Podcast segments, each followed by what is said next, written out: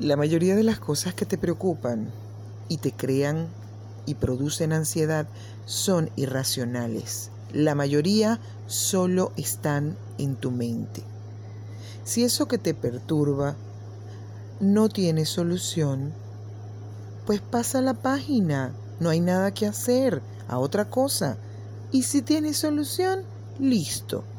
Trata de concentrarte en otra cosa y verás que dejas de preocuparte por completo de cualquier otra.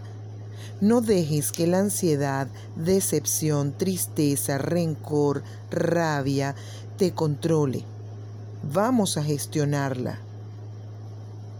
Podemos meditar, podemos ejercitarnos, podemos leer, salir a conocer gente o simplemente salir de nuestra casa, de nuestra habitación y observar nuestro entorno.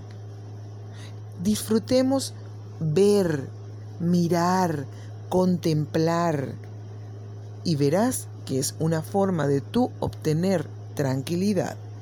A veces nos ponemos a ver maratones de series o películas y según sea la trama, puede distraernos o puede producirnos ansiedad. Así que dependiendo de cómo nos vayamos sintiendo, debemos elegir qué vamos a seguir viendo o qué vamos a ver. Muchas veces nos ponemos ansiosos porque exageramos o percibimos erróneamente las adversidades. Por lo cual vamos a analizar reconsiderar y redefinir nuestras percepciones para evitar la ansiedad y el estrés. No hagamos lo que usualmente la mayoría hace, hacer una tormenta en un vaso de agua. Ni es tan grave, ni es lo peor que pueda suceder. Vamos a definir las cosas como lo que son, problemas con posibles soluciones. Acepta que los acontecimientos y las cosas constituyen un bloqueo para tus deseos.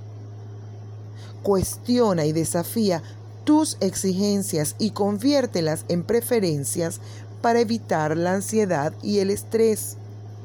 Tú puedes persuadirte, programarte, para que dejes de exigirte que debes conseguir lo que quieres de ti mismo, de los demás, del mundo.